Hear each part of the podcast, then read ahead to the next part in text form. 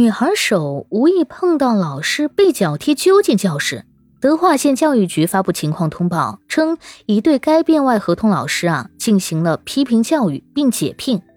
该教师呢已经深刻认识到自己的错误行为，当面向该学生及家长道歉，取得谅解。可是，不管是编外还是编内，不都是老师吗？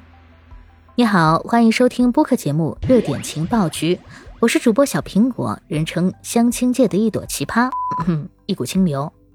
最近啊，有一段监控视频在网上爆火，说的是福建泉州德化县一所小学走廊上面啊，一名短发的女同学呢正在和同学嬉戏。就在这个时候啊，一名老师低着头玩着手机走过来，因为背对着老师，短发女孩的手呢无意中碰到老师的腹部。从视频来看。触碰的时间非常短，触碰的部位呢也仅仅是女孩的手背，老师也没有任何受伤或疼痛的表现。那女孩在发现碰到老师的时候啊，也立刻停止了打闹。但是接下来发生的这一幕啊，可以说是震惊全网。这位老师瞬间暴怒，抬脚就踹了女生一脚，又立刻扯住孩子的衣领，把她拽进了教室。视频到此结束。女孩呢，在教室里遭遇了什么？没有拍到，但肯定不是春风一般的温暖教育。我不明白啊，孩子只是碰了一下，老师的反应为什么这么激烈？又是脚踢，又是拖拽，凶神恶煞的样子，为人师表的形象碎了一地。视频里啊，小鸡仔一样被拎起来的女生被吓坏的表情，哪一个家长看了能不揪心呢？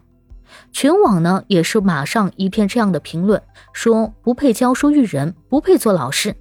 那教师亲自示范校园霸凌这样的身手，你不该上讲台，应该上战场。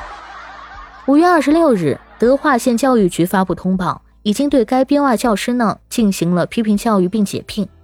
又是编外人员，说实话，老师的用工性质重要吗？不管是编外还是编内，不都是教师吗？不都是面对学生吗？难道编外和编内的老师岗前培训不同吗？职业道德的约束和教学要求的规范不一样吗？教学当中出现了问题，处理的方法就有什么不同吗？编外教师就可以立即解聘，那编内的呢？那通报当中强调的是编外合同教师，到底是想传达一种什么样的信息？是要告诉大众人不是我的，问题不在我身上吗？这种甩锅临时工的做法，不要说推卸责任，连自欺欺人都做不到。此外，解聘就完事儿了吗？学校要不要负责？领导要不要反省师风师德建设呢？你有没有问题？孩子的心理创伤怎么处理？请校方回答。感谢收听，欢迎关注、评论、给个订阅。我是主播小苹果，我们下期见。